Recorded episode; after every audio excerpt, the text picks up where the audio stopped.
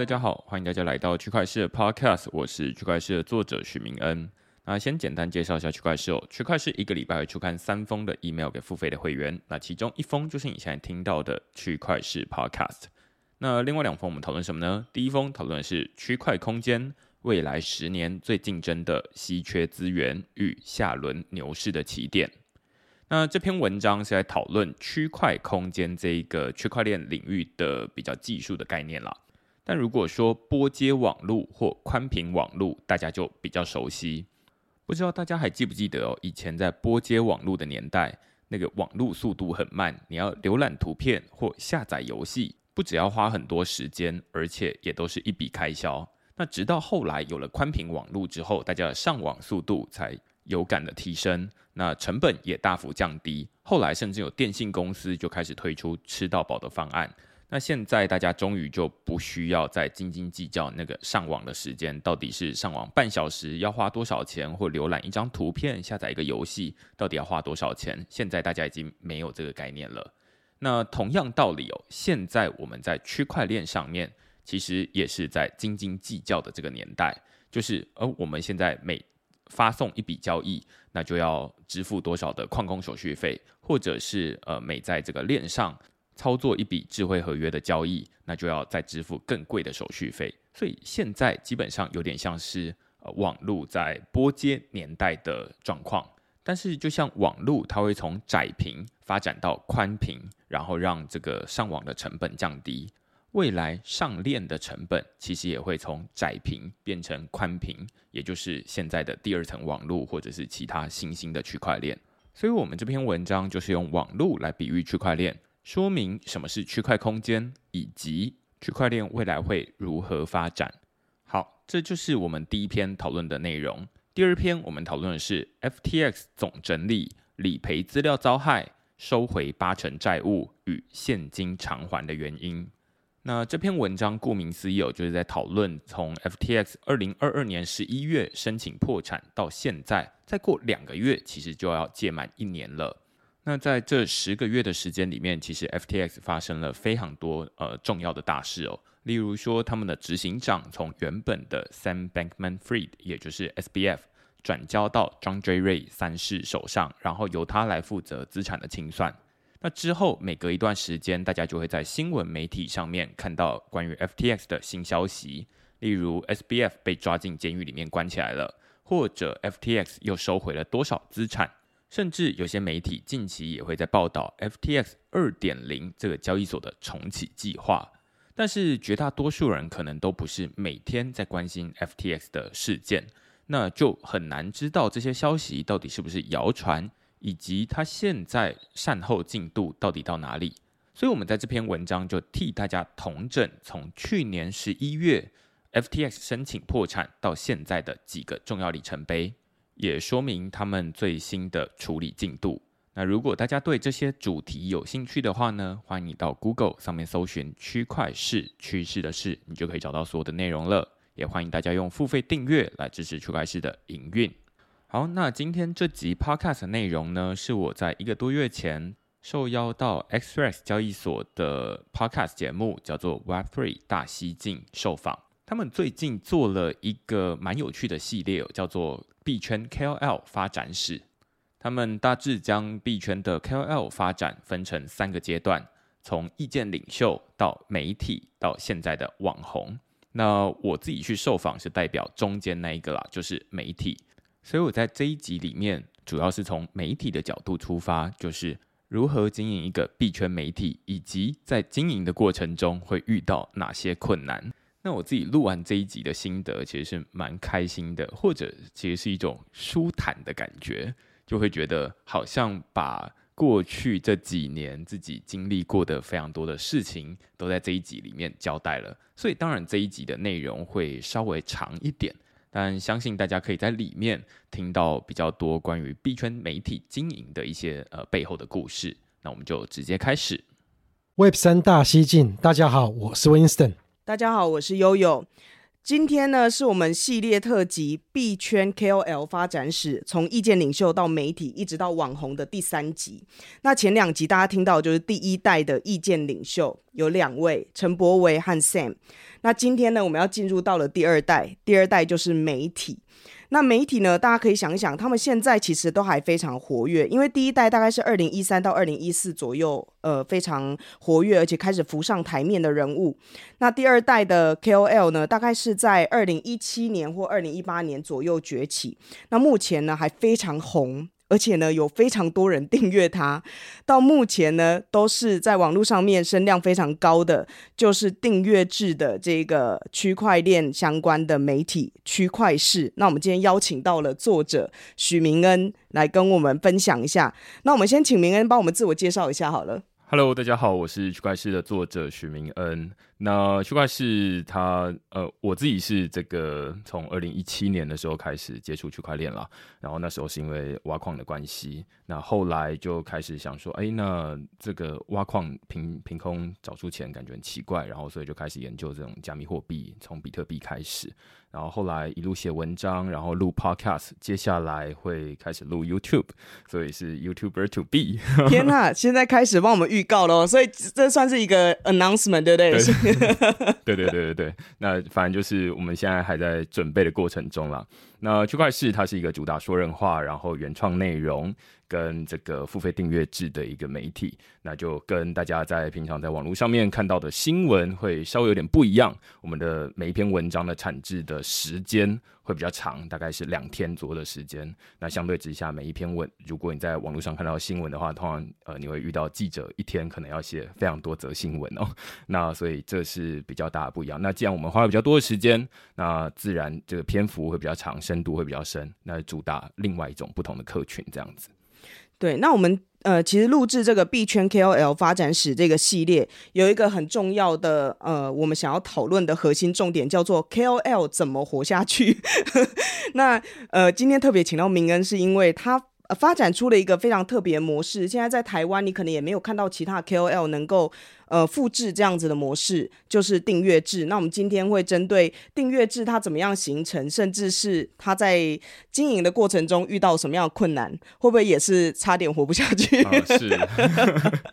来跟大家做分享。但是因为明恩其实做的媒体非常多嘛，因为呃，他刚才也有分享，他写文章，他做 podcast，他接下来还要做 YouTube 的相关影片。那不只是这样，他其实也和很多的机构或者是不同的呃。业者有很多的交流，例如说你去过央行啊，你也去过立法院或者是调查局相关的去交流区块链的知识，所以可以说是非常全方位的。但是大部分的时候都是他去采访别人，或者是他去分享相关的知识。关于许明恩这一个人，他背后的故事，他怎么崛起，他到底怎么样发展成今天的这一个呃订阅制媒体的运行。就是在这一集你才能够听到，对。那平常其实都是明恩在采访别人嘛。今天我想要问你的第一个问题就是说，为什么你要取名字叫做区块式 （Block Trend）？这个名字从哪里来的？OK，嗯，最一开始其实是在 Medium 上面写文章，那时候其实也不不太需要特别取名字啊，反正就用自己的账号发文。那只是后来会觉得说啊，那感觉应该既然都要写区块链的这样的东西，那感觉好像应该要有一个名字让大家比较好记。这个就是这个出版的东西叫。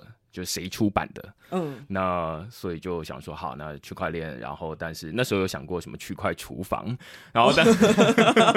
什么厨房，然后厨房的概念是来自于就是这种呃资讯流的处理，有点像食材的处理，就是啊，那我先进食材，那某种程度就是我在网络上面看一些资讯，然后我自己做菜，然后最后端出来给大家，那所以我那时候就脑中就会觉得有这样的概念，但是后来就觉得厨房有点。不知道 low low 的，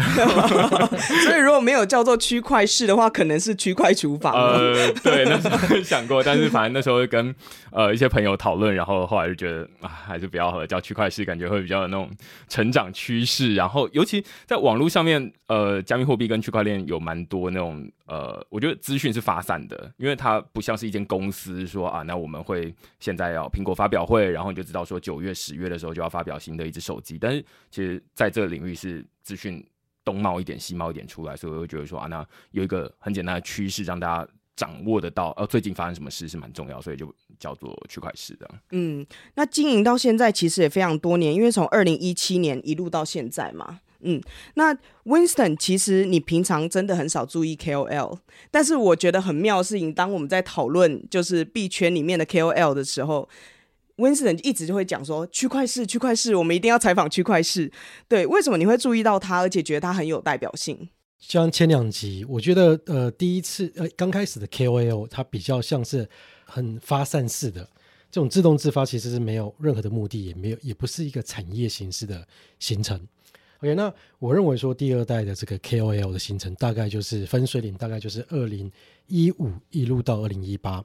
那我觉得它这一边这个时期所产生出来的 KOL 有一个很重要的，就是它开始产业化。OK，然后比较突出的。而且比较明显，在二零一五到二零一一一六一七一八这期间，它比较突出的就是产业化比较完整的，就发展出来比较完整的，就是媒体。嗯，我认为就是区块链属于的媒体。那个时期啊，甚至还有人在办杂志哦。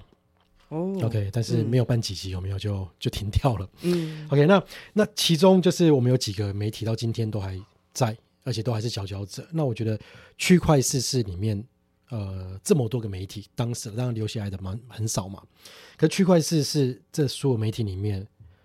连我自己在看到内容的时候，会觉得说，这个内容有特别的筛选过，有特别的排过，而且我认为他对他自己的 TA 非常的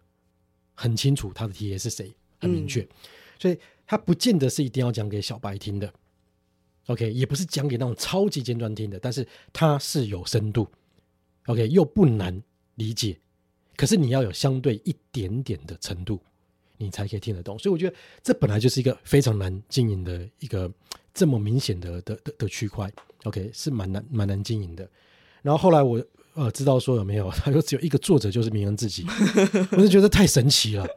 有没有？你怎么可以就是在这么短的时间内，就是他每一篇的内容是真的很用心。嗯，OK，然后就就很有营养。嗯，OK，那你每每几天就是公告一则一则，然后就一个作者，所以让我那个时候其实对区块市还有许明恩的印印象就很深刻。那后来就是嗯，当然就是在几次的接触起来，OK，我就真的还蛮佩服他的，嗯，OK，然后在他身上其实我会讲就是讲一一句话啦，就是爱惜羽毛，嗯，非常非常的爱惜羽毛，OK，所以所以。那当然，一开始跟他的认识，也就只是说，我一直很想去解决这个币圈这个 KOL 没办法扩散出去的这个问题。所以那个时候，我第一次跟他聊天的时候，我们一聊到这个问题的时候，就就聊起来了。因为他背后是有很多辛酸史的，就是要经营一个媒体有多么的不容易，我要做一个 KOL 有多么不容易，因为这产业真的这么小啊。嗯，因为你要怎么活下去？然后大家对 KOL 的知识好像都是 期待是免钱的，嗯，有没有？不会有人有认为这种知识是无价这种概念。所以，所以当时我们聊的就是很开心，非常的开心。那我一开始也觉得说，很明显的感受，因为毕竟在那个时候我代表的已经是交易所了嘛，嗯，对我可以发觉到，就是明恩那时候一开始的防备心是强的，是非常强的，他很怕他自己不小心。有没有就是跨入就是选边站啊，或者是嗯，我可以感受到，也因为这个样子，我觉得那 frequency 那个频率是更 match 的，嗯，所以我们才聊开来了，所以我才跟他讲说，其实我在心中的愿景应该是说，这个产业 OK 要要要能够被这个呃项目方或者是呃经营方或者是任何交易所方甚至用户所爱戴所珍惜，OK 不应该是大家去拉着 KOL，然后嗯。反正我认为这个有太多的这个血泪史可以讲。那明恩是让我，嗯，在这个中间分子，当时我我看到他就是中间分子这几个字在我脑海脑海里面，嗯，就出现了。OK，那我觉得说他所示范的这个媒体在 KOL 产业坚持到今天，我觉得很不容易，而且已经是很少数，很少数，而且不掺锅，完全性的不参观也可以存活到今天。嗯，OK，那。我佩服的是，一定辛苦了，非常的辛苦了。嗯，对啊，所以我会觉得，就是如果要在我在第二代的 KOL 选出几个佼佼者，他一定在名单里面。嗯，明天你觉得刚才 Winston 说的，就是你的 TA 还有你产出的内容，你觉得是很符合你对自己的想象吗？我觉得刚刚在讲那个从第一代从个人，然后到媒体，我自己会其实以前没有这样子呃分类过。或许是因为我进来的时候就已经是哎想说，我就看啊，那这个产业好像没什么媒体，然后 就是呃一方面来自于我那时候呃其实是因为我研究所的时候，我之所以会开始呃做区块市，是因为我研究所的时候在一间媒体实习，啊之前叫科技导读，然后但是科技导读现在停更了。那在那个时候其实是蛮少呃个人媒体的，嗯因为那时候其实没什么媒体平台。然后呃，到我呃研究所左右，呃或者是毕业，才开始有人开始用 Medium 写文章。那其实算是大家现在呃已经后来已经慢慢的越来越少人在 Medium 上面写文章，但是在那之前，大家要写一个自己的部落格，好像没有那么容易。大家可能会在脸书上面写一些贴文，然后但除此之外，好像就是媒体投稿。哦，你可能会投稿到一些科技媒体，投稿到数位时代，投稿到 Inside，但是你不会有自己的一个地方。那 Medium 是第一个地方，那所以我也是从那个地方开始。我觉得从这种 KOL 一直演变到媒体，可能一方面是这种工具的原因哦，工具成熟了，所以大家开始哦在这上面建立一个媒体。那后来我当然就是呃离开 Medium，开始加 WordPress。然后就是自己架网站，然后后来搬到 Substack，这反正后面有很多的呃可怕的事情。但是，嗯呃，我觉得刚刚回到刚刚的问题啊，就是说了解自己的订户，呃，应该说我了解自己的订户吗？我觉得算是了解，但也不算是了解。我了解的原因是来自于，就是我在最一开始写文章的时候，其实会在 email 的最下面。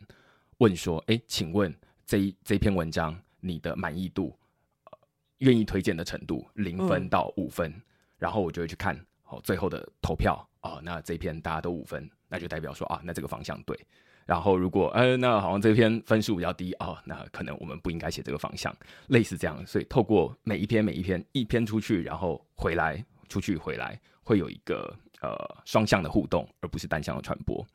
但呃，也会说不是很了解的原因是，其实区块是不太常办实体的面对面的活动，所以我没有真的那么频繁的说，呃，常常会收到读者的来信，可能一个礼拜收到一封两封差不多了，但是就是问一些不同的东西，不一定是讨论文章的内容，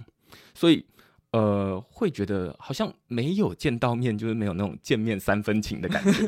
对，所以你就会好像没有那么立体，但是你就会知道说他们好像对某些题目有兴趣，但又没有那么有把握，所以每一篇文章其实我都是在猜，就是幽微的反馈，对对对对对，就是要去感觉，你要把那个触角伸出去，然后你要用你的五官去感受现在市场上到底对某些。哪些主题是有兴趣的？因为其实大家的反应是很直接的，就是你的标题没有办法吸引我，我就不会点进来。我不会点进来，我就会觉得说，那我订这个东西没有用。我没有久了，我没有用这个东西，我就会觉得，那我干嘛付钱？嗯，确实是。对对对，所以我觉得它是一整连贯的关系。所以某种程度应该是我被迫想办法要去了解他们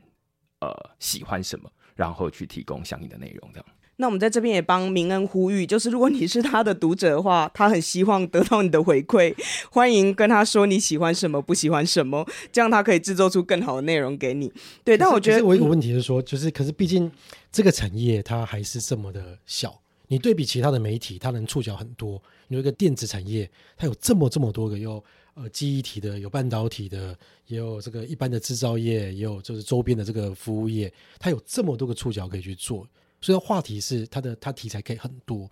可区块链发展到现在就这样子，它其实题材不够多。你怎么样可以去制造出一直维持这样的内容？你不会疲惫疲乏吗？我觉得这这个是一个很好的问题，或者是说，这是我每一次写文章。呃，现在每个礼拜区块市会写两篇文章跟一集 podcast。那呃，两篇文章，第一篇文章是在礼拜二出刊。那通常我是每一篇文章要准备两天的时间嘛，刚刚最一开始介绍的时候说过，所以我觉得礼拜天、礼拜一的时候来准备。那通常是礼拜天找题目，礼拜一写文章。其实找题目虽然看只是看而已，因为我觉得我去听其他的创作者。他们怎么去找题目？例如说听命题选读，他就说啊，那我大概每天花半个小时的时间去看全世界的事情，我就想说，是不是我很废 就是？对，但因为像敏迪选读，它基本上在讲的是国际的局势，还有一些政治啊、战略上面的变动。全世界有这么多个国家，然后跟台湾有互动又这么多，所以它题目好找吧？对对对，哎、呃，也不是说好找啊，敏迪选读我没有要那个，但是相对来说多元。对，嗯然后我觉得，我就觉得说，那但是我每一次要找到一个，就是想要让我花一整天下去研究，然后写出一篇的题目，我都觉得好困难哦，尤其是在熊市的时候。嗯嗯，牛市的时候，大家的兴趣其实是很明显的，你会在感受 PTT、感受 d c a r 感受这个脸书上面大家的讨论，你是很明显的感受到大家对某一个方向是很有感觉的。但是在熊市的时候，你会我我也会感受到大家的这个关心程度是涣散的。而且很低迷嘛，因为那个整个气氛就是呃冷空气，然后这样子 重压。嗯对对对，所以你会有点抓不住。当你要去写某一个题目的时候，你会有点抓不到大家现在到底看什么，或者是关心什么题目。实际上，这很难抓的很主要原因就是，其实大家也就是不关心。所以我就啊，我会觉得说，好，暂时不要看。其实币价跌的时候，大家不就这样嘛，就会叫你这个把交易所的 App 删掉嘛，然后就不要看嘛，然后等下一次牛市的时候再重新载回来，你就会发现钱变多了嘛，类似这样子。那所以我觉得，呃，我觉得对产业新闻也是这样，就是大家可能就是啊，那在这个熊市的时候可能比较不看，然后但是这也变成说啊，那我每呃熊市的时候的挑战了，最大的挑战就是说，啊、想办法要去呃看到底哪些题目是大家有兴趣的。那但是我觉得题目也不算很难找，其实说呃 crypto 这个产业现在已经大家会。把它更扩大一点，或者换一个名词叫 Web Three。那 Web Three 我觉得就已经呃离开了本来的加密货币。我觉得最好的对比是二零二三年现在跟二零一七年我刚开始写的时候。二零一七年我刚开始写的时候，我觉得 ICO 一堆啦，对对对对，或者是我其实是从比特币开始，就是会讨论币的机制，然后会讨论挖矿，会讨论。嗯当然那时候大家对这些主题是有兴趣的，但是我觉得怎么讨论没有办法离开钱。没有办法离开那个币本身。那你要讨论 ICO，有人可能说啊，那我要用这个加密货币来这个改变电影产业，对不对？那但是最终还是要讨论到，那你到底币的运作到底怎么做，你的商业模式怎么运行？那我觉得那是你会感觉好像绕一圈，然后最终呃怎么又回来币了这样子。那呃，我觉得二零二三年。的状态会比较不一样的是，诶，现在开始会有比较多，例如说啊，有人在做 IPFS，然后他们会可能会想要把这些文章放到这个去中心化硬碟里面去，那等等的，它的讨论已经不单纯只是钱本身，而是扩大到整个资产类别，就是除了钱之外，我们可能桌子也是一种资产，那房子也是一种资产，那我觉得它现在的资产已经越来越。呃，多元，所以我会比较像是从这样的角度去切说啊，那有不同的主题可以讨论，这样。可是偏偏这是大家想听的内容吗？对，这个这个就是 这个就是不好说。对，这个就是要看。然后我后来我其实会觉得这不是大家有兴趣的，大家其实最最有兴趣的还是跟这种钱有关，因为这 最最直接嘛。怎么赚钱？买哪一个币？然后价格现在多少？之后要多少卖掉？这样子。对对对对，你如果有个标题是“一夜暴致富”，有没有？那一集就是往上冲了。好，那我们今天这一集就叫一夜致富 KOL 发展史。教你怎么好难呐、真的。教你怎么如何成为一夜致富的 KOL。财富自由，这样就红了。这样，对，但其实就是会觉得这个也回头来形塑现在我觉得媒体的样子，就是说，呃因为现在大家有兴趣或者说比较有反应的是跟钱比较近的这些资讯，所以呃需求是长成什么样子，供给当然就呃对应它的需求，那所以就会变成说啊，那现在大家会说啊，媒体感觉好像都讨论这些东西，但我觉得区块式的商业模式，因为某种程度是来自这个。应该说现在就是建立在付费订阅之上，所以呃，我好像相对于大家会比较有一些余裕，不用去争取大家的眼球，而是大家会可能会愿意给我一些机会，因为他愿意付钱，某种程度代表一些信任。那他会去看啊，然后诶反映说，诶这个东西是好或不好。后来我其实得到一个蛮有趣的发现是，现在区块是在写呃，即便到目前为止，区块市的文章热门排行榜第一名不是讨论币，而是讨论去中心化社交 Lens Protocol。那我就觉得这个很神奇，就是后来发现说，哦，那好像我们的互动，慢慢的、慢慢的，我会让大家会觉得说，啊，那 Crypto 或者是 Web Three 这个领域不只有钱有趣而已，它还有很多跟我们本来的既有的认知不一样，通常是颠覆既有认知的那种呃模式，大家会觉得有兴趣。但是，但是你刚刚讲的，其实中间还有一个很重要的关键是是说，因为你的订阅制是成功了。所以你不用就是再去这么的有压力的，就是要呃要去迎合市场的胃口，为了要活下去，所以你就比较多的空间可以去多做自己，然后去保持这个嗯水平，是我可以这样讲吗？嗯，我觉得可以说他是成功，也可以说反过来是我有点担心，如果我做呃只有讨论 B 的东西，那大家会觉得说那。这个其实免费的资讯就有了，那呃，我好像也不需要特别。找这个许明恩每次投资必失败的，我倒也可以跟大家分享我买了什么币这样，所以也报过几次，是不是？反向指标，对对对，我只要有操作，哎，就会输这样，那反而是就放在那边佛系不动它，那反而会比较好。所以大家如果有在发了我的钱包的话，你会发现我的钱包大概都是不动的，就是只有进没有出这样子。嗯，对。但是呃，上一次有跟明恩聊到订阅制，刚才呃延伸刚才 Winston 说的，就是说。呃，第一个，你找到了一个自己的商业模式嘛，所以呃，某种程度上你可以有自己的坚持。可是另外一个角度，刚才明恩你也提到，就是说可能也是你自己本身的限制。甚至上一次我们聊到这件事情，说你有偶包，就你很怕大家如果呃你开始写一些比较粗浅的，或者是不是很专注在核心呃技术上面的话，其实你的价值就会消失。你怎么看这个偶包，甚至是订阅制成为你的限制？我会觉得，呃，现在可能会觉得说自己是在提供另外一类的内容啦，就是跟大家现在呃纯粹就是说，呃，例如说以最近的新闻为例好了，这个 PayPal 它推出这个 PayUSD 美元稳定币，那其实同样这件事情可以有非常多不同的报道的角度。那呃，例如说大家如果在 Twitter 上面看到的讨论的话，可能会讨论说啊，那大家发现说哦，原来拍拍 USD，它也跟 USDT、USDC 一样会被强制冻结。然后，如果你是本来很熟悉 crypto 领域的人，你就想说。这什么废话？我也，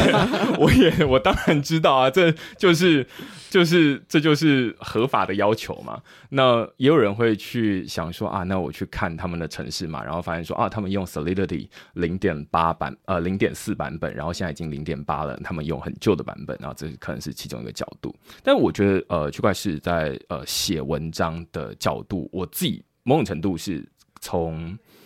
呃，可能从以前开始就是这样，就是我以前就会跟我以前大学读电机系，然后呃，我每一次回家回台南的时候，我都会跟我爸妈解释说，哎，电机系到底在读些什么东西？我们在学这电子学、电路学这些东西到底在做什么？虽然我不是成绩特别好，但是我会有兴趣告诉他们说，哎，这些他们到底跟电机系什么样的关系？那我自己。其实我爸我妈也有在订区块市，就是他们也会固定收到，然后他们会听。他们要付钱吗？啊，他们不用。我想说，他们也是其中一个贡献者。对，我会送他们，但是他们就是会听，然后呃，就是我会在写的时候，我会有个对象感，就会觉得说，哦，那他们呃，应该说我写的这篇文章是要连他们都听得懂的。那他们的资讯来源主要来自哪里？可能主要来自于电视，来自于政论节目。那甚至没有像大家追踪这么多的这个 KOL 或者是媒体。那所以我在写这些东西的时候，是需要诶向他们解释说啊，那呃像这个 PayPal，其实台湾很多人没有用过 PayPal。对，它虽然在美国很红，但是台湾其实没有太多场景要用 PayPal，所以我们我就必须要从这个台湾人的角度。这是美国的媒体不会写的东西。美国媒体如果再去解释什么是 PayPal，大家就觉得说，你当我白痴吗？就在台湾，然后解释什么是 Line 这样子。对对对对对对。那所以我觉得这是台湾的媒体的一个很大的独特的地方，就是你必须要知道你的读者是谁，然后回去产出你的内容，然后过来就是说，呃，你可以有很多不同的角度，例如说以 FTX 事件为例好了，嗯、当时候在去年底 FTX 刚倒闭的时候，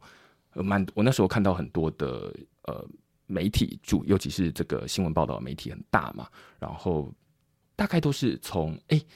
呃外人的角度，就是去谴责说啊，你看你们就是这么爱去这个贪这八趴吧，你看现在倒了。站在一个道德高处，然后指责你就是因为贪心，所以遇到这件事。对，然后就跟你说加密货币，就跟你说虚拟货币不可 靠，就是不要去做。你看你现在受伤了吧？那这种呃比较像是家长式的呃管教的方式，但我觉得呃，身为行内人或者是身为这个圈内人，我觉得我可以有不同的角度去讨论这件事情或。者是你比较有同理心吧，你就是跟大家一起嘛，也是这个圈子里的人。对，所以呃，我觉得一个很大的区别就在于说，大家一定看过之前几年新闻报道，大家都会批评记者为什么，例如说啊，这个台风天的时候会去问这个灾民说，哎，请问你们家怎么样？然后你现在感觉如何？对对对对对。那但是我觉得我会比较自我定位，不是一个媒体，也不是一个 KOL，而是一个在这个领域里面的人。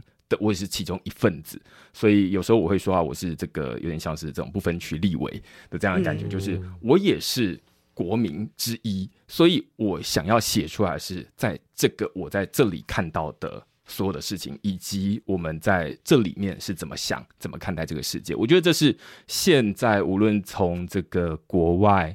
有国外的观点，那台湾要有台湾的观点，然后即便是在台湾同样的媒体，你可能也蛮少看到。呃，他是用自己就是参与者，即便他是参与者，他可能也很容易因为资讯从国外来，可能从中国来，可能从美国来，他很容易影响，然后就会变成说，哎，他好像虽然是自己是本地人，但是讲的一个外国的嗯视角，那我觉得这是呃区块是非常希望避免，甚至我会呃想要主打的一个特色，但是这这其实蛮困难去 differentiate。就是你很难告诉大家说啊，你看就是有这个差别，所以自然会有很多的读者。有一些人在以前的时候，他会说：“哎，币圈媒体这么多，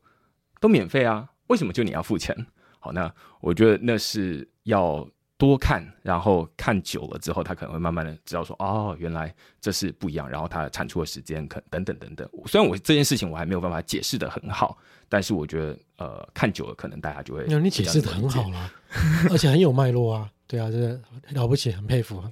对，而且过去呃这样子算起来，应该也已经六年了。嗯，然后你写的文章也上百篇了嘛，然后做的 podcast 基本上也有超过两百集了。然后我看到呃网络上有资料是说，你的订户其实不只是台湾人，虽然主要是，但是也有来自美国、中国、香港跟新加坡。然后反正但有人订也有人退嘛，但是来来回回加起来大概有一万五千个人。其实你也影响非常非常多人，很多的媒体也不一定有你这样的影响力。就是嗯能够真正的直接的接触到他们，而且针对一个深度的主题不断的去书写。过去的六年，其实你现在回头看也是会觉得很有趣。但我们回看你的初心，就是你当初到底怎么进来的啊、就是你刚才说你大学念电机系嘛，对。那你是怎么样接触到区块链的？你一开始是因为挖矿，对，呃，我有一个大学的朋友，然后到现在他终于从大学毕业了。他是你说现在吗？呃，对，呃，最近几年，最近这一两年我好，惊讶，你爆了他一个料。对，那是这样，他就是呃，那时候我们是这个台下电子所，然后我我台下电子所，他台下电机所啊，然后呃，但我们就是他有在挖矿。那后来他就反正觉得读工程好像没有什么，没有什么你们不会都在宿舍挖矿吧？呃，他他自己他自己在们一开始是在宿舍偷挖，对对对，然后偷电。他一开始在实验室偷偷电，然后后来呃实验室的学长把他赶出去借电借电借对对电，在研究。对，那时候那时候就是这学校其实也没有什么样的政策，根本大家不知道挖矿吧？因对为大概是前两三年，可能加密货币比较夯，所以开始有一些大学发现它电费暴增，才发现有学生在挖矿。对那你们那时候是二零一七耶，很对，其实早，其实二台大算算是发现的蛮早的，就是 他就不愧是第一学府。对对，他就呃告诉大家说，哎、这个呃不能在实验室跟宿舍挖矿，所以他本来是从实验室，然后后来搬到宿舍，然后所以当然宿舍现在学校又说啊不行，那所以他就搬到同学，那时候我已经毕业了。搬，到你家？对，搬到我家。偷你的电话，呃，我 我显然是知道，然后但呃，反正那时候是我有跟他，因为我那时候对加密货币不是那么了解了，然后他就说，哎、我想要挖矿，然后搬到你家，然后我就说，哦，不要。然后他就说，但我已经在你家楼下了，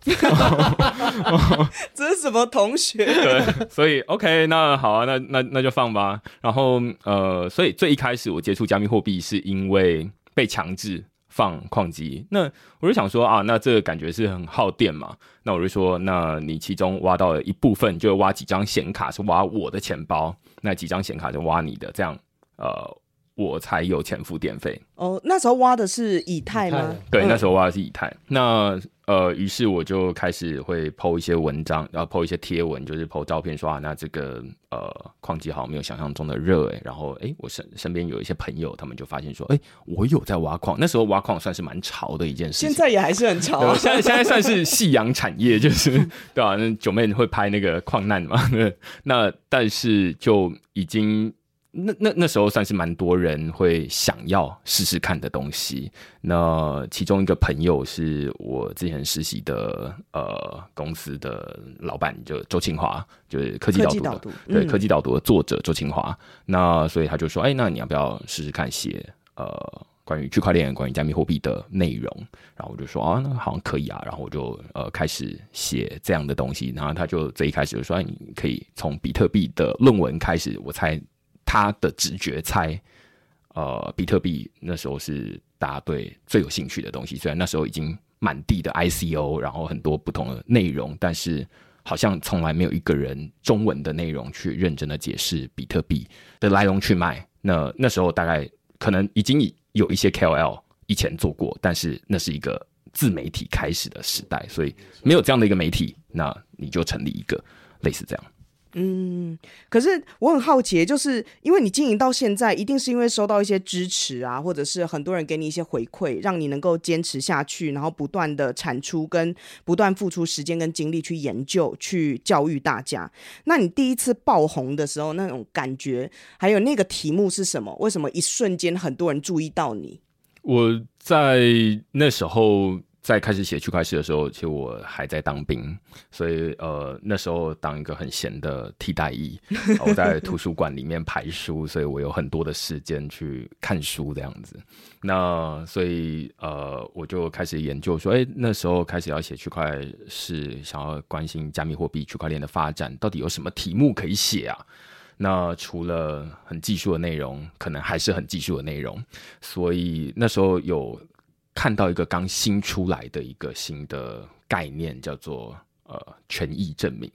呃 proof of stake，那其实嗯 proof of stake 现在大家已经很熟悉了，就是你有在用以太币的话，你大概可能会把一部分的以太币拿去抵押挖矿，那就是赚那个质押的收益。但那是二零一七年，二零一七年大家对于 proof of stake 是完全这个一片空白的，陌生，对，大家只知道说挖矿。那我那时候看到 proof of stake 的叙述，它大概是很呃粗浅的叙述，它就是说啊，那 proof of stake 它是用来取代 proof of work，然后因为 proof of work 它会呃工作量证明它耗电啦、不环保啦等等的，那所以 proof of stake 是一个更安全的机制。我那时候看完就觉得，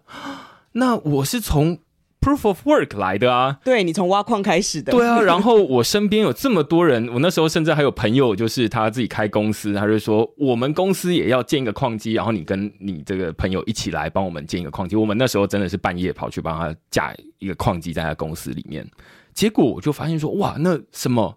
我们不是才刚架好矿机，你就要 你就要说我们要失业了是吗？然后，所以我那时候自己带着这份惊讶，我就呃写了这篇文章，就是矿工失业倒数，然后就是讨论 proof of stake 是什么样的东西，然后它接下来会如何取代 Proof of Work。但是我也有承认，那时候其实我对这个 Proof of Stake 的了解是非常粗浅，其实全世界都很粗浅对，浅。那时候也没有太多的讯息，对那也都是 concept。所以我其实不知道，竟然会拖到什么二零二一年、二零二二年的时候才上这样的东西。我那时候会觉得说，可能就是几个月吧，嗯或几个礼拜之后，它可能就要整个整个，难道软体改软体，感觉就是版本很快嘛，就是迭代迭代，然后感觉几个月之后大家就要没工作了，哎，那怎么会没有人在讨论这件事情啊？然后所以我就写了一篇文章，然后来讨论这件事情，然后大家那时候其实是。很逆这这样的文章，其实在那时候是很逆风的，因为大家对于挖矿是很有兴趣。对，因为那时候二零一七年应该以太币的价格是不断的上涨嘛。对。ICO 都还没报完，对。二零一八年才报完的，对对对。所以那时候 Proof of Stake，他那时候就是写出了这个论文，确实当时造成了一个一一股很大的这个恐慌，对，对嗯嗯嗯嗯嗯，对，然后所以呃写了这样的文章，然后大家突然发现说哦有这样的东西，那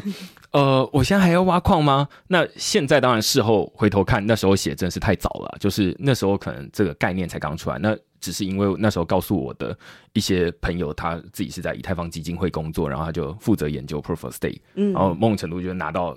第一手最最初的这种很粗浅的概念，就是以为他已经要来了，但实际上没有这样。对，一直到呃去年嘛，对对对对对对对，还好你还就是存活下来，你是一个存活下来的 KOL。当年让你爆红的那个逆风文章，到现在基基本上它已经实现了，它就是一个真实发生的事情。这样，那这个订阅制从外人角度，例如说从我跟 Winston 看，就会觉得你是一个很成功的一个案例，你已经找到自己的商业模型。那你自己怎么看？因为刚才有讲到，就背后有很多辛酸史嘛，就是我看你的表情逐渐失控。对，其实外面的人看你光鲜亮丽，但背后是有蛮多的困难的。对，那你怎么看这个我们所谓的成功的模式？我觉得，嗯、这是一个呃订阅制是一个非常困难的模式。我在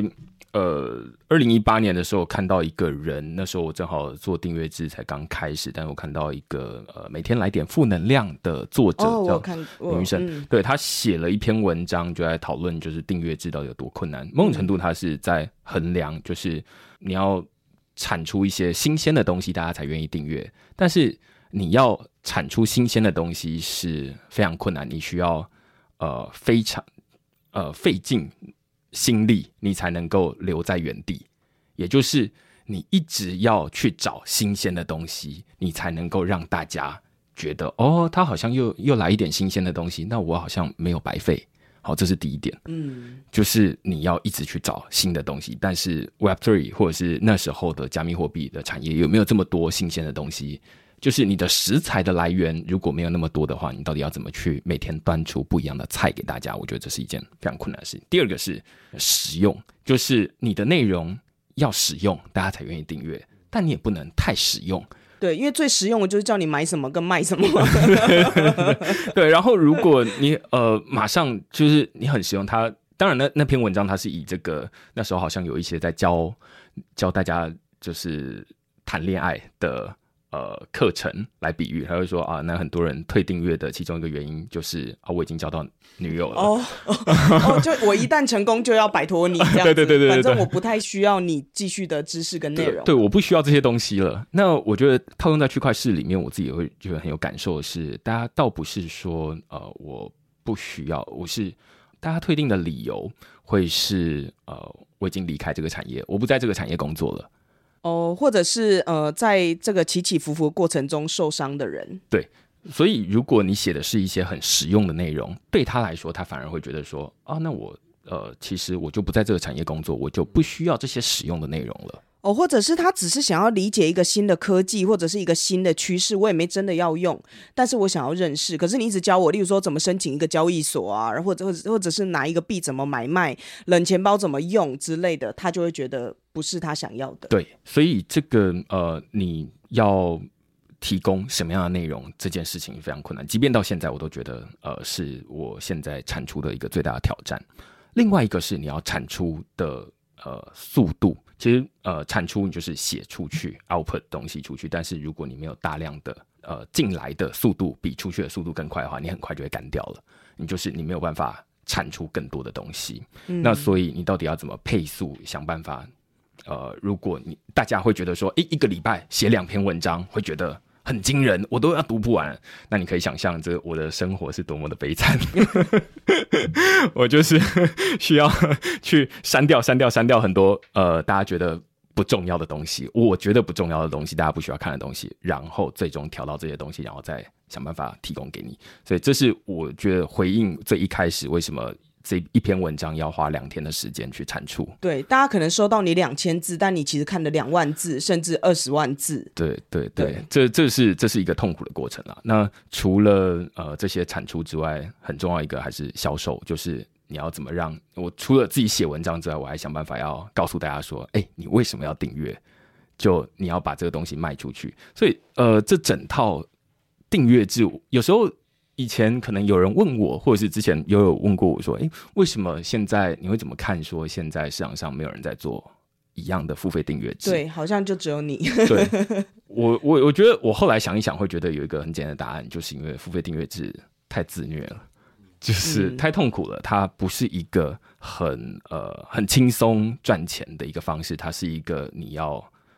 呃全心全意投入，然后才能够。勉强维持在那里的一个一个模式，这样子。嗯，上一次聊到订阅制的时候，其实明明恩讲了一个，我觉得很有感，而且我觉得你的痛苦来源可能也跟这个有 有蛮大的关系。就是说，呃，如果我们要用 Web 三的观点去看这件事情，其实呃，我们常在讲一个经济体里面要能够持续的循环或运作化，呃，里面的参与者他的利益跟诱因要相符。对，就是呃，他们要做出什么样的贡献，那能够获得什么，然后他们愿意为这个去付出努力。那呃，订阅制上一次明恩有提到，基本上是让作者和读者利益跟诱因一致。这个利益跟诱因到底是什么呢？嗯，简单来说，大家之所以想要看这些呃币圈 Web Three 的内容，其实大家想要获得的。可能是有有一些人是他想要增进知识，当然有一些人他是想要投资，但呃，我主要是负责的是前面这一块。那现在市场上面提供的比较多，是因为呃，跟商业模式、跟获利或者是跟大家注意力比较有关系，所以提供的比较多是关于这种哎，最近有哪些币，或者是哪些知名的什么传奇创投又说了币价会涨到哪里去。类似这样的内容，那我觉得一个很简单订阅制的一个模式，它在于我的钱从哪里来，然后我就提供什么样的内容给那些人。我觉得同样的模式，它运用在不只是区块链产业，它也运用在整个媒体产业。就是大家会说啊，为什么现在这个新闻上面很多这种。呃，行车记录器，好，或者是呃，很多这个每一个电视台，例如说，你说中天，大家都会说啊，那这大概就是某一个政党阵营的。你说这个三立就是某一个政党阵营，为什么会是这样子？因为他们的钱是从不同的政党来，所以他当然是讲不一样的话。然后呃，政论节目也是有很明显不同的立场。那媒体，个人媒体，其实绝大多数的状态状态也是类似，就是说啊，那。我的钱既然是从广告商来，那当这一间交易所他给我钱，我当然不能得罪他。万一他抽广告了，那我找谁来写文章呢？对，那所以这是一个绝大多数的状态。那我觉得订阅制它是让呃读者他付钱，然后我服务大家，所以只要。呃，我没有得罪到读者，理论上那大概就是这是一个比较相对比较健康的双方的关系，而不需要说啊，在读者跟作者之间还要多引入一个广告商，变成一个三角关系，这其实是比较复杂的。嗯嗯，我觉得你点到一个很重要，就是因为像 Winston 说，第一代基本上比较偏向呃这些 KOL 比较像是自己个人对，然后志工，他没有目的的形成了一个有机的社群。但是第二代像明恩，你就是一个自媒体，或者是之后我们看到形成那种大众媒体。但是你们遇到的问题不只是在 Web 三产业里面，事实上整个泛内容产业。其实都遇到一样的问题。像我们现在看到很多传统媒体，他其实也在想，我要不要订阅啊？我不要有一些真的花了我们很多时间跟精力，而且我完全别人没办法复制的内容，我要锁起来。甚至是有一些媒体是转向了非盈利组织的方式嘛，也就是大家透过捐款然后获得内容。其实大家也都在尝试这一些部分。对，那 Winston 其实最常讲一件事情，就是在币圈里面会的不会教。然后不会的就去骗，这个他很爱讲的一句话。很多人是不愿意的，因为就像明恩你说的辛苦嘛，他其实是一个很自虐的。然后你身上其实扛了非常多的压力，但别人不一定看得到。那 Winston，你觉得讨论到现在，像明恩这样子，不只是愿意教啦，就是他能够做到一件蛮了不起的事情，叫做知识有价。这个是很多 KOL 呃没有办法实现的呃一个事情。那你是怎么看明恩在这个三代 KOL 的演进史里面他所做的角色，还有你所看见他的重要性跟贡献？OK，所以我的原意是，这个产业里面就是会的、懂的，他不愿意去教，嗯，他没有那个 incentive 去教，被教你还要被你挑战，好像是我要去骗你，有没有？所以真正懂的人有没有？他其实很少人。愿意就是去很热衷的去教，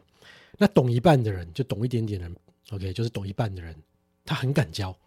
嗯，那么教对教错有没有？他其实没有差别的，就真的很敢讲，所以我们就听听完就哇，这样都可以讲成就是这么可怕。那懂一点点人到处骗，嗯，这最多的，我到处在骗，OK，这个这个是我看到就是这个产业最大的问题。那我觉得就是呃，这毕竟。还是产业啦，OK，做什么事情它一定要有一个有机的循环，不然的话它本身就动不起来。所以为什么第一代的 KOL 根本没有存活下来几个还在 KOL 的产业，几乎不可能，大部分就淘汰，不然就是他自己退出嘛。对对，要不然就他做别的事情去了，OK，要不然就是他找到了呃跟这个产业相关的工作，可他再也不去 on field 这样去教去布道知识去去这个这推广。OK，他一定会离开的，因为你毕竟还是要吃饭。OK，那所以整个这个 KOL 产业，媒体一定是其中一环。OK，他也是要有一群人有头脑、有组织、有这个有这个 plan。OK，然后慢慢的去把它经营出一条正规的路、对的路。OK，不可以这样子，像之前这样子迷路，很容易去迷路。所以。什么东西都需要投够到足足够的资源呐？什么叫资源呢？你或许金钱是一种资源，脑力也是一种资源。所以我会觉得说，那那那，因为我看过的媒体真的太多了，有的可能出来一个月就就挂了。OK，然后又是自媒体的时代嘛，真的太多了，存活下来的真的太少了。那存活下来的就是你要不就找到自己的这个这个商业模式、经营模式，你可以继续下去。OK，那我觉得说，像明恩他们所站的这个角色。我认为它是一种责任，它也是一种责任。OK，所以我觉得说他在媒体产业所投入的资源，像我们在那边看说，哎呀，订阅制应该做的不错啦。可是他其实听他今天讲完，大家也可以听得出来，他真的还是很痛苦的一件事情。我可以补充，对，对我们一定会让他补充，有没有？但是所以你看嘛，那我也觉得说，他这个他他下一个责任就是说。要怎么样去摆脱这件事情？嗯，所以上次我跟他聊天的时候，我就讲过，OK，我觉得他现在做的东西是真的不错，可是你总是要个量产的模式、量化的模式吧？你不可能永远都是一个人这样去做，你这样子，那 crypto 媒体这个产业要怎么样继续发扬光大？你不发扬光大，那怎么样让更多的这个这个 OK，或者更多一般的人搜寻到更这个更有效的资讯、更有用的这个这个文章？对啊，所以这个鸡生蛋，蛋生鸡的问题，所以我觉得说他的角色是重要的。为什么在第一个阶段他确实有找到自己的出路，但是未来还是满满的问号，还是满满的挑战。所以我希望就是，嗯，他的他肩负起这个角色，除了只是在固守他现有的这个这个模式以外，我希望他还是能够去揣摩。我们也一样啊，在经营交易所，你也要想啊，OK，未来是什么什么样貌？我怎么样去让嗯我在这个产业。可以因为这个产业有我而变得更好、更健全，对我觉得名人也是站在这个角色，尤其特别是在 KOL 加上媒体的这两个 keyword 里面，我觉得他站的角色是非常重要，是个好的示范，是个对的示范。OK，然后也是个非常有自己主见和想法的人。那我也相信他会杀出一条血路啦。那你看他还想讲，代表说有没有有真 的多多痛痛苦。真的 啦，那一定可以可以想象得出 来。来补充补充。对，嗯，我觉得刚我想要补充的大概是说，这个区块市既然它，其实我觉得蛮认同刚刚最一开始这种分类啊，就是说从个人，然后到媒体，然后到之后的网红哦。那媒体自然会有媒体的不一样的地方。举大家每天每天，如果你有在呃收到这些 email 区块是寄过去的文章，或者是呃上架的 podcast。对大家来说，可能就是哎，很日常收到这些东西。我想要告诉大家是说，呃，区块链其实从最一开始经营，二零一七年开始到现在，中间呃，我其实有两度会想要直接把区块链关掉，然哦，真后的吗？就是呃，我去找工作。其实我还有找过几位朋友，然后就呃，在前几年前，我就问他说：“哎、那我你知道我在写区块市，然后但我现在已经有点不想写了。那你那边有缺什么样的工作吗？然后呃，我找了可能三个朋友吧，然后其中最后一个他是告诉我说。”有啊，我们非常欢迎。那他当然在一间很大公司啊，然后在负责区块链的呃 team，但是我就觉得说，他他就说，你当然是可以过来，然后我们也相当欢迎。只不过我觉得这个产业需要你这样的一个媒体存在，所以我觉得你应该要继续做。那讲完是没有钱啦，没有钱掉下来啦。但是我会觉得，好，OK，那好像某种程度延续了我很多一两个月。你那个朋友要不会很喜欢你，要不然其实很讨厌你的。幸好我们现在还是友谊长存这样。对，那嗯，那是我第一次会觉得我不想做了。嗯那嗯，因为最主要原因啊，是那时候币圈熊市，就是我经历过的第一个熊市，从二零一七年之后进来。那呃，大家可能不知道区块市的订阅其实这样，就是我最一开始其实跟大家也是一样，就会觉得说，其实我写的也不是什么投资的东西吧，那只要不写投资的东西，跟币价应该没什么关系吧。就像科技的内容嘛，就是例如说 AI 发展怎么样，然后跟这个区块链发展怎么样，都理论上不应该影响大家对于科技的这个东西的兴趣。哦，错了，就是 区块市的订阅是牛市会上去，然后熊市会下来，然后牛市会再上去，熊市会再下来。虽然整体你会觉得说啊是一个大呃大趋势是往上的，但是那个下来是很可怕的。那我现在是在经历第二次，我刚刚说我有两次会觉得很想要，有点想要 quit。第一次是非常想 quit，第二次是有点想 quit 就是现在吗？啊，就是现在。那我们要跟你说，你做的内容很有价值。那我们要么就是非常讨厌你，要么我们就非常喜欢你。对对对对，所以类似这样，就是每一次的熊市，你都会有一点怀疑自己，就是说我很努力写出这样的东西，但好像你会觉得人生其实有很多种选择，就你退回来，就是你不要踏在这个 Web Three 领域里面，你不要先拿着锤子看什么都像钉子，而是你就先回到你是个人，你其实有很多人生有很多不同的选择。那为什么你要挑一个？就是我会问自己，为什么你要挑一个自虐的产业？就是感觉好像你去讲说你在讲你在做区块链、做加密货币，你要先跟大家解释说，我其实不是在做诈骗，我也不是在教大家投资，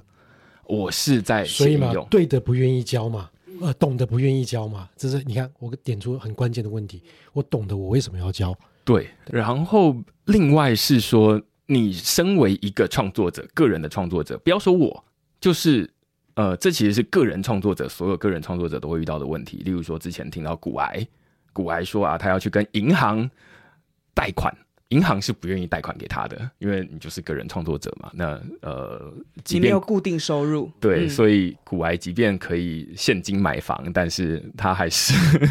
这银行还是不不相信他。那其实就更不用说区块市了嘛，就是我是其实你在做这个东西是跟现在的金融体系，或者是现跟现在的我们日常生活，我觉得都会有一种脱离。那我自己对于这种脱离的感觉，从最一开始二零一七年写到现在，你其实会觉得说，有时候啦，午夜梦回的时候，你会有点怀疑说，所以我现在到底在做什么？就是我对这个世界有贡献吗？那后来当然我自己有去做一些调整啦。我觉得我现在有跟我太太开了一个节目，就是我们在讨论房地产，就是我们我们自己去看房，然后就去讨论这些东西，就是看房的心得。我会觉得这个会让我觉得跟这个世界有连接，因为房地产是大家日常生活中每天每天都会遇到的事情，所以这个是呃我自己用来，我倒不是说我多喜欢去做这些事情，而是我觉得这让我好像还有活在这个世界、踏在这个土地上面的感觉。嗯，但因为明恩其实是呃整个加密货币产业或者是呃整个区块链技术在研究跟分析走得很前面的人，因为你是在二零一七年的时候就已经进入了，所以你会经历到比更多人呃还要多的挫折，呃，因为。当你是孤独的嘛，或者是没有那么多人，像现在在收听我们节目的人，可能他也是透过我们节目才第一次开始去了解什么是 Web 三，什么是区块链，什么是加密货币，也才终于知道这个和我们一般生活中的支付或金融是有关联性的。那现在已经是二零二三年了，所以可以说。甚至到今天，你都觉得孤独的话，过去六年一定是更辛苦的，对。然后，甚至是你要遇到很多批判嘛，就我不是诈骗，对。然后，我觉得刚才其实 Winston 也点出了一个我觉得很有趣的，因为我们本身是呃做交易所嘛，XRS 既然是一个交易所，那我们势必会要和很多的不同人合作，包括 KOL。可是刚才 Winston 也讲到一个重要性，就是。交易所到底要怎么样跟 KOL 合作？因为 KOL 也在想要怎么样跟交易所合作嘛。呃，一个我不能相信的交易所，或者知道他在做一些我可能不是很确定的事情，可是为了要活下去，我必须要跟他合作。那交易所最怕的也是碰到什么都接的 KOL，或者是他还不知道风险或不够有知识的时候就去碰触，最后就引爆炸弹，他也消失，然后那个交易所也遭殃等等。所以我觉得这个是我们录这个呃 KOL 发展史。这个系列很重要的，我们还没有答案，但是我们很想要去探讨。那大家从刚才明恩的分享，应该也都可以听到，KOL 真的不是大家完完全全想的这么光鲜亮丽，而且你心中其实也会对产业或者对自己，还有你所产出的内容有很多的怀疑。对，那既然是这样的话，既然你都已经讲说你两次想要退出那个呃继续写相关的内容，那我们来直接切入一个最痛苦的事情。因为明恩其实经营到现在，我遇到的任何人讲到区块是，都说你的形象非常好。可能像 Winston 说的，你是一个不粘锅，或者是呃另外一个角度看待，就是你非常爱惜自己的羽毛，你一直很专注在很核心的精神或应用或者技术发展，你没有去碰到一些敏感的项目。但在整个过去的六年之间，你真的都没有遇到什么？很争议的事情吗？我觉得有啊，就是呃，只是大家会理解那个脉络。我觉得两件事情，第一件事情是呃，从最近的开始好了，就是 FTX。其实区块是前面有一年的 Podcast 赞助是 FTX 赞助的，OK。所以我知道有很多的呃听众他们会去使用这个呃推荐码，然后开始在这个。FTX 上面有交易，那我主要会知道的原因是因为后面会看到这个反佣的金额，其实那反佣的金额不高，嗯，但因为我觉得区块是做这种导流的效果一直都不是很好，我觉得区块市的听众的路线或读者的路线，它比较像是说啊，那我来听，然后哎知道了这些东西，获得了一些谈资，或或者是哦知道另外一个世界是怎么运作的，它倒不是真的是说啊，那我现在就是要来。呃，赚钱，然后我想要找一些这个投资的策略，因为区块链没有提供这样的内容，或者我提供反面的内容。那所以呃，我觉得不是没有发生过这件事情，但是我觉得最后呃，区块链没有被 FTX 这件事情呃直接被延上，然后就最后受伤的，我觉得很主要原因可能是呃。我告诉大家说，其实我在那个广告词其实现在也都没有撤掉，就是我会很诚实的告诉大家说，那个是我最常使用的交易所。那在那个时候确实是，现在当然没没得使用了嘛。但呃，我也没有特别去说啊，那这个东西是非常安全的，或者像怎么样。那我在上面说的所有内容都是我出自我自己真心诚意，而且其实那广告词是我写的，所以呃，我不需要骗大家。那当然，最后爆炸的时候，我也跟大家一起爆了这样子。那我觉得最后可能没有烧起来，我也不知道哎，可能是呃，基于大家对于我这个人的理解吧。就是如果你说是一个是一个媒体，然后他给你媒体。大家对媒体的认识是没有脸的，就是你说明示，它是一个没有脸的一个呃媒体，但是我觉得区块市它是一个有脸，就是你会知道说啊，徐明恩长成这样，然后你每一个礼拜会听一篇一集 podcast 跟两篇的文章，你会知道说我到底是怎么想的。那我去做这件事情，我不知道啊，就是我我其实不太确定大家到底怎么想，那但是反正最后是这样的结果。不是我愿意的，所以这是第一个 FTX。在更早是奥丁丁，奥丁丁是我觉得蛮呃，其实到现在呃，跟大家报告就是呃，到现在还在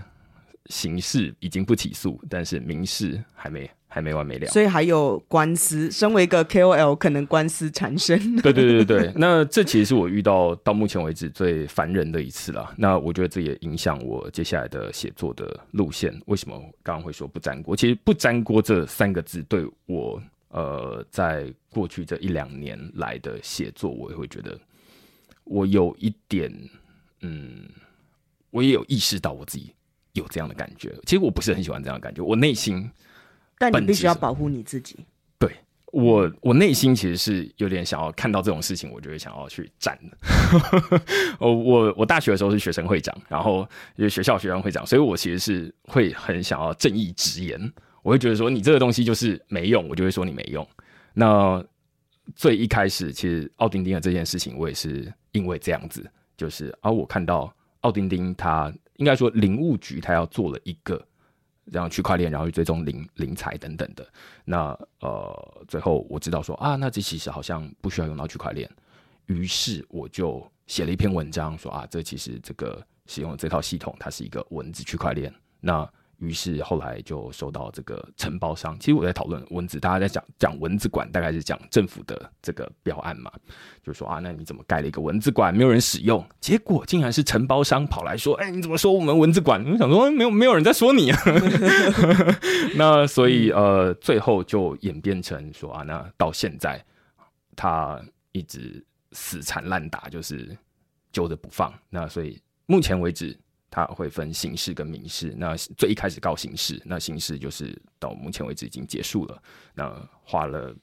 十几万、几十万的律师费，然后接下来民事，民事有另外的律师费。那幸好的是，这些流程都不是需要自己去写这些东西啦，就是都是请律师去做这件事情就好。但是他让我会觉得说。其实我本质还是会想要去写这些东西，但是我家人会告诉我说：“你不要这样，你会造成我们的困扰。”嗯嗯，所以他们也担心你这样。对，所以我会觉得说，呃，其实我在之前有一段时间，我是很喜欢去看政府的标案的，就是很喜欢去看政府的这个公开发包的这个呃网站，然后会看说，哎，到底哪一个政府的这个机关他们用了什么样的东西。我很有兴趣，因为我知道区块链怎么运作，然后我想要知道说啊，那政府怎么用？而如果你不会用的话，我其实可以提供一些协助。然后，所以那段时间有蛮多的政府机关会邀请我去跟他们讨论演讲。但呃，后来被这个被告了之后，我就有一点觉得，呃，好像也可以讨论一些其他的啦，就是讨论一些比较正面或者是比较 crypto native。的东西讨论比较 Web Three 的东西，也不一定要花时间去讨论政府的东西啊。反正政府的东西，大家就每次写出来，大家都负能量嘛，就是会觉得说啊，那我们的这个税金又被这样用了。虽然我觉得这些东西其实才跟我们的日常生活有关系，大家会知道说你的税金是怎么被用，然后我们去帮你监督，懂的人去帮你监督。但是，呃，这件事情之后，我就觉得说，那我们可能可以写一些比较不会造成我家人困扰的事情，然后我也就就这样。嗯，对，因为你刚才讲到文字区块链这件事情嘛，其实 Winston 之前常常在讲，就是不要为了区块链而区块链，不要为了 Web 三而 Web 三，不要为了 NFT 而 NFT。但一项新科技出来的时候，第一个是不懂的人可能会很想要追上这个潮流，再来就是。呃，懂的人或者是半懂的人，想要利用这个潮流去获得他的利益。对，那呃，仗义直言这件事情，其实一直让我想到之前，其实 X-Ray 在 FTX 倒闭的时候，呃，我们那时候其实有出来分享一些相关的资讯，跟我们自己这边所拥有的内部的知识，希望可以帮助这个产业以后在遇到类似的风险的时候，能够更有。察觉的能力，或者是去防堵、防范的能力。但那时候我们虽然收到蛮多的支持，跟呃很多人是有同感跟分享的，可是与此同时，也是有很多人是来攻击我们，因为他们认为我们其实是在。呃，批评别人，或者是我们是在事后诸葛，对，那时候其实我们心里面也蛮难受的。对，那刚才呃，明恩分享的就是被告了之后，其实写作方向有一些些改变。Winston，你怎么看这个分水岭？这真的是不对的啦。嗯，所以就像是第一集开始，我就不断强调大家，就是善待自己的 KOL。嗯，真的要善，因为你这个产业跟他们离不开关系的。OK，所以这个产业我待了那么久。我看到就是呃最蓬勃发展，就是进来人数最多的时候，也就是 KOL 最全盛的时候。嗯，那当然紧接着也是诈骗最猖狂的时候，那是另外一个故事了。所以我觉得善待 KOL、善待 KOL 这件事情，说不短对一般的人来讲，你并没有为 KOL 贡献了什么，他必须要被你这样子放大，用最高标的模式去检视。其实没有，我们还没有办法形成这个产业，让 KOL 可以基本上的自给自足，基本上的的自自给自足都还做不到。嗯，它产业就不够大嘛，就还不够丰富，还不够的足够承载，就是非常优质的 KOL，让他可以这个无后顾之忧的去做对的事情，真的还不够，还需要时间，还需要很多的资源。那对于这个呃，不管是呃厂商也讲，项目方也讲。KOL 也没欠你什么，KOL 是可以帮助我们的。如果你的东西是对的，它是可以透过它去宣导出去。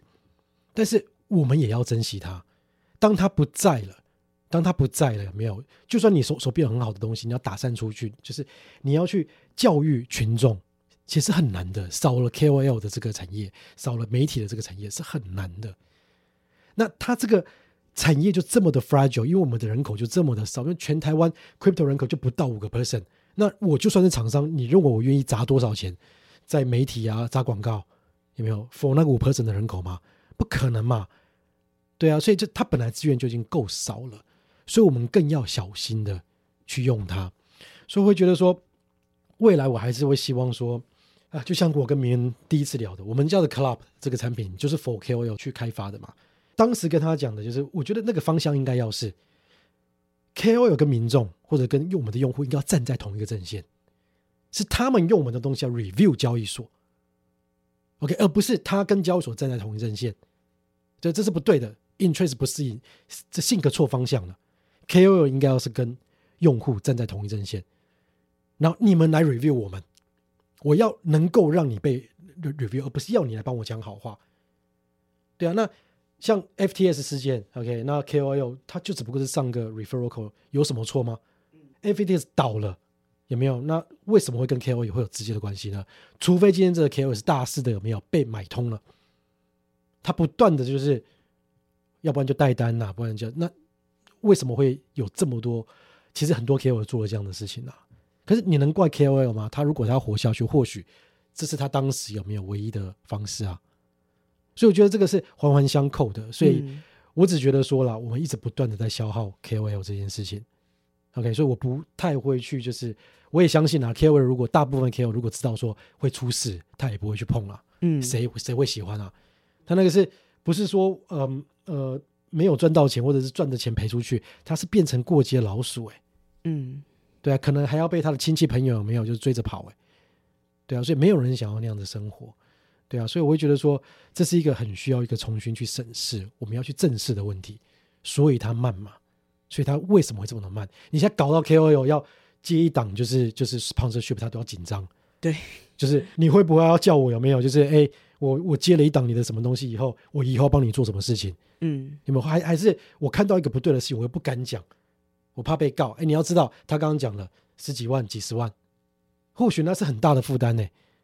我打赢了有没有？只是没事而已。对，那我也是花钱，我打输也是花钱，我能够经得起几个人这样告我？对啊，所以我觉得这个产业不完整，还有在这个地方，它连 KOL 这个媒体的产业啊，也都非常相对的不完整，所以我会觉得说，就是需要在更多人啊，不管是嗯，在媒体的产业，在 KOL 的产业，或者是在这个呃厂商这一边，我觉得我们都需要花多点心力去辅助扶植这个产业，就让它自自然有机的再起来，不是说养它哦，你不能养它。你养它，它就变成就是你的代言人了，不可以这样子。我们不要去包 KOL，这是不对的。对，但是你要把资源放到那边去，要去扶持它，要想办法去扶持它，因为我们是环环相扣的。嗯。因为 Winston 当初在讲这个币圈 KOL 发展史的时候，有一件事情是在你心里面一直很想要分享的，就是说，大部分人看到 KOL 都是他很光鲜亮丽的时候，当他消失了，好像就是只是消失在你眼前，你也不在意他后面发生了什么事情，或者是他消失在公众眼光之后，他背后到底承受了什么样的压力，或者是他遭遇了什么样子的对待，导致他没办法呃继续这个工作。我相信今天在听这一。节目的有很多人应该都很惊讶，就是像区块市这样被大家视为呃非常成功的 KOL，他都已经两度想要离开这个圈子，而且我们在采访他的现在就是这个第二次想要放弃的时候。那之前 Web 三大西进其实录制的节目里面，呃，我很有感的就是我们一直在讲，呃，Web 三或者是区块链这个产业其实还不成熟。那这个还不成熟，在我们之前的集数里面，我们可能有探讨了大家对于金融跟货币学的概念不是那么成熟。再来就是大家在金融系统里面，如果区块链要有所贡献的话，那分工还不够成熟。系统性分割，对系统系统性里面的角色，还有它怎么样分工，应该还要再更精进的去想。那再来就是监管也要能够成熟，要能够更呃合理也更清楚。但是有一个大家常常忽略，也就是在这样子的成熟的生态系里面，就是 KOL。怎么样能够让 KOL 可以很健康的发展，然后变成这个产业里面很重要一个力量？应该是我们 X 身为一个交易所，很想要看到。我们也想一直在想相关的解决的方案。像 Winston 刚才提到了 X 俱乐部这样子的产品，其实是有这样的初心。可能很多人看交易所会觉得我们就是开发一个产品，然后赚钱。但是其实 X 俱乐部是基于我们看到很多。币圈 KOL 的困境，所以试图去提出一个解决方案，但是它是不是能够解决，还是我们还在努力的一个地方啦。但这确实是我们录制这一个系列特辑很重要的。那最后，如果明恩你这一次还是没有要放弃的话，不能放弃，不能放弃，千万不可以放弃。对，想要问你，就是区块是未来你想要怎么样经营它？你对它有什么样子的愿景？它可以长成什么样子？呃，我觉得我想要补充一下刚刚这个商业模式的问题啊，就是我觉得这一次呃，包含刚刚说的这种很多不同的事件，我觉得它真的是凸显出现在的商业模式的种类的不足。就是现在大家看到的币圈的媒体，大概就是靠广告、靠这个订阅制。那也幸好我们是靠订阅制，所以我们不用担心说啊被某一间公司抽广告。我觉得这个模式很像是现在大家在讨论的这种。呃，我觉得它跟区块链的运作逻辑是一模一样的。区块链的矿工讲究的是越广泛、分布越多元越好，他们都是小小的、小小的一个，他们不希望被一个大矿工掌控，然后万一这个大矿工倒了，那就整个都没了。我觉得，呃，区块链或者说区块市的模式，我觉得也是这样子，就是我们不希望某一间公司它。大额的赞助我们，然后最后他某一天说：“哎，我们不赞不赞助了。”或者不要说他不赞助，他就继续赞助。但是某一天发生他的丑闻，那我到底是报还是不报？我到底是说还是不说？那这个不是一件就是好事，这也不是一个长久的发展的事情。这最好的、最理想的运作模式，应该是我们的钱平均，无论你是谁，平均来自于每一个人，每一个人都付呃这个一样的钱。那所以，我即便啊讲到你，但是了不起，你就是不爽，然后你就退订。但是其实还有本来扣一的人在支持，那我觉得这样子才是一个长久可营运的模式啊。那回头来说，就是说区块市它未来会长成什么样子？我刚最一开始，呃，有预告，就是说，呃，接下来会呃开始录一些 YouTube 的内容。我觉得，呃，这是一个我自己在想的转型啦，但是我觉得也蛮切合今天的主题，就是从个人到媒体。其实，在媒体，你要想办法，呃。成为一个媒体，他会遇遇到媒体该有的商业模式的问题，以及背后的基础建设的问题。刚刚都没有讲到，就是呃，区块是从这个二零一七年到二零二三年中间，曾经一度订阅归零。呃，归零是因为我们换了平台，就是我们换从这个人自己架架平台变成是 Substack 现在这个平台，哦，那所以所有人所有订阅就会重新来过。嗯，那。光是要让大家正常收到信，然后正常收到 podcast，这是一件媒体才会遇到的事情。KOL 最一开始不会遇到这件事情，那后来的网红会不会遇到这件我不知道。但是反正就是，哎，我觉得这是媒体独特会遇到的事情。那接下来，嗯，其实我也觉得现在透过 email 来递送蛮不错的，但是我也发现现在蛮多人他们呃获得资讯的方式，包含我自己。我遇到呃，这个例如说 PayPal，他们发行了美元稳定币，我就想说啊，那来看看 YouTube 上面有没有人在讲这件事情。那其实我不会第一时间想要找文章，我也不会第一时间想要推推热，当然那边比较快，但是我会第一时间想要看到有有画面的东西，有人讲故事，所以呃，我们就开始尝试从最一开始的文字。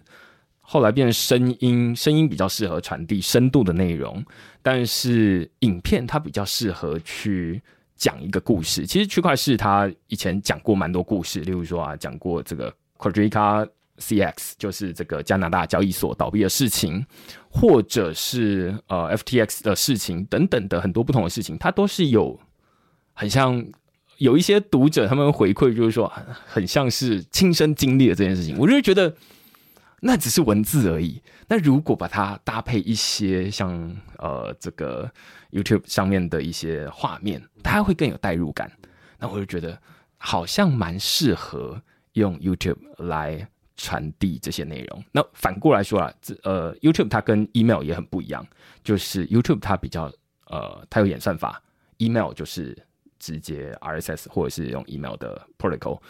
递送到大家手上去。所以它比较容易触及一些本来不知道区块链的人，所以呃，这是内容内容方面的改变。我们会开始呃，既然有大家的行为上面的改变，我们从文字变声音变影片，所以说不定理想上我不知道，现在还在尝试的过程中，但是未来可能会变成不是两篇文章一个 podcast，是一篇文章一个 podcast 一支影片。好，那呃这样子会会有那种多元的体验。那另外一部分是订阅制啊，其实我一一直会觉得说，订阅制它也不算是一个旧集体，就是它不应该是一个媒体的终极理想的模式，它其实不是。最大原因是，如果你经营订阅制的话，你会遇到一个很大的问题，就是这篇文章到底是公开还是不公开？嗯，确实是。那如果你身为作者，你就会觉得说，那我的内容应该要公开。我都已经写了，我都已经花两天写了，那我还不公开是要 是要干嘛？我就是白费写这些东西嘛。那但是如果你所有内容公开，大家读者就会问你说，那所以我干嘛付钱？对啊，我在订阅什么？对对，所以我觉得这是一个呃订阅制很明显的问题。虽然它可以改善本来的经济诱因，让这个我们的钱不是从大广告商来，然后让钱从读者来，但是他也有遇到他的问题，就是他会呃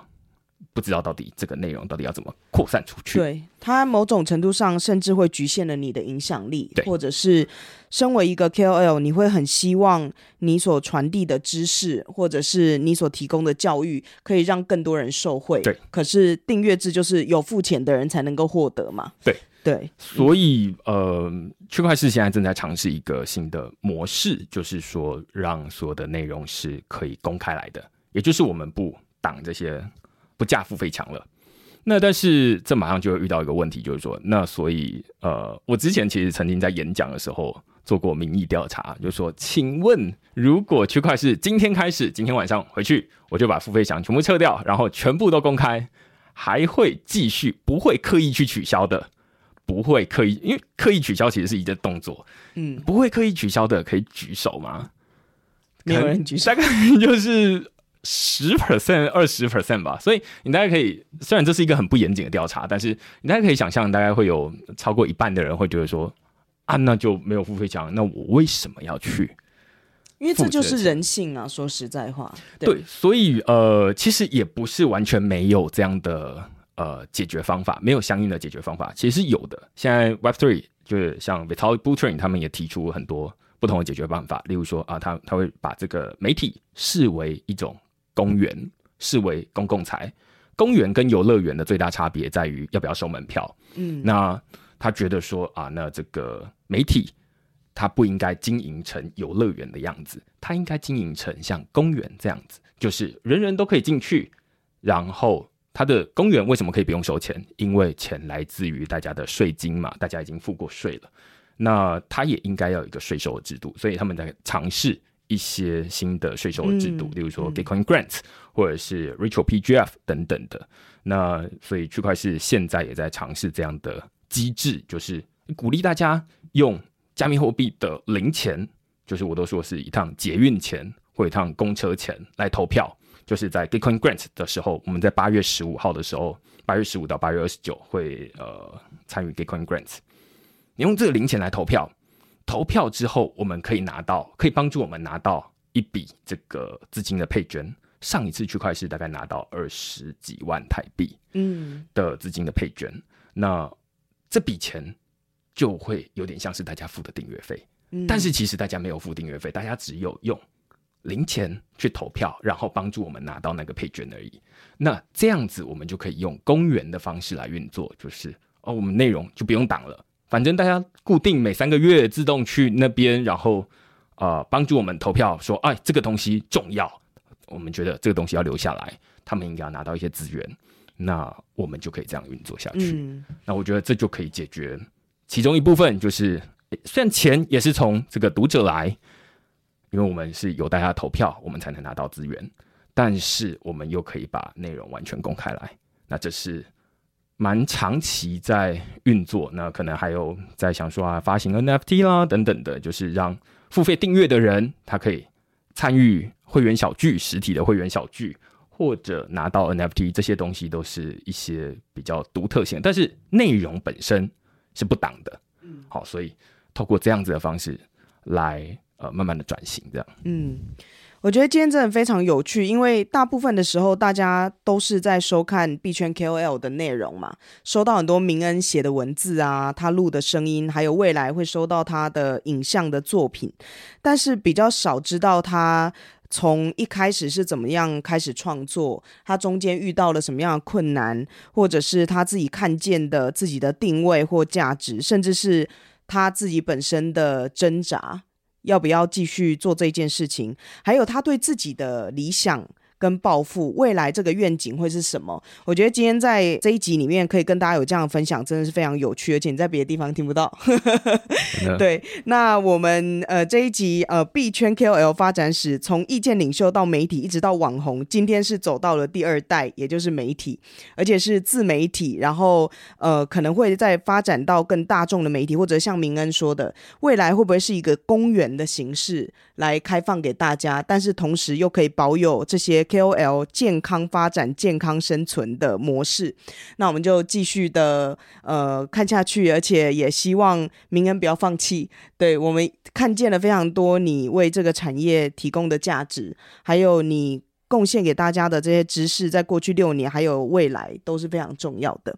对，那我们今天特别谢谢明恩，也谢谢 Winston。谢谢。谢谢明恩，谢谢悠悠。